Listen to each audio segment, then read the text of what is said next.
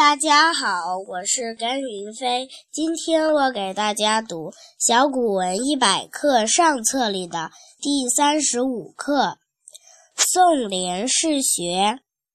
余幼时即试学，家贫，无从致书以观。每假借于藏书之家，手自笔录，记日以还。天大寒，宴冰坚，手指不可屈伸。弗之怠，陆必，走送之，不敢稍逾约：“以是人多以书假余，余应得遍观群书。”谢谢大家。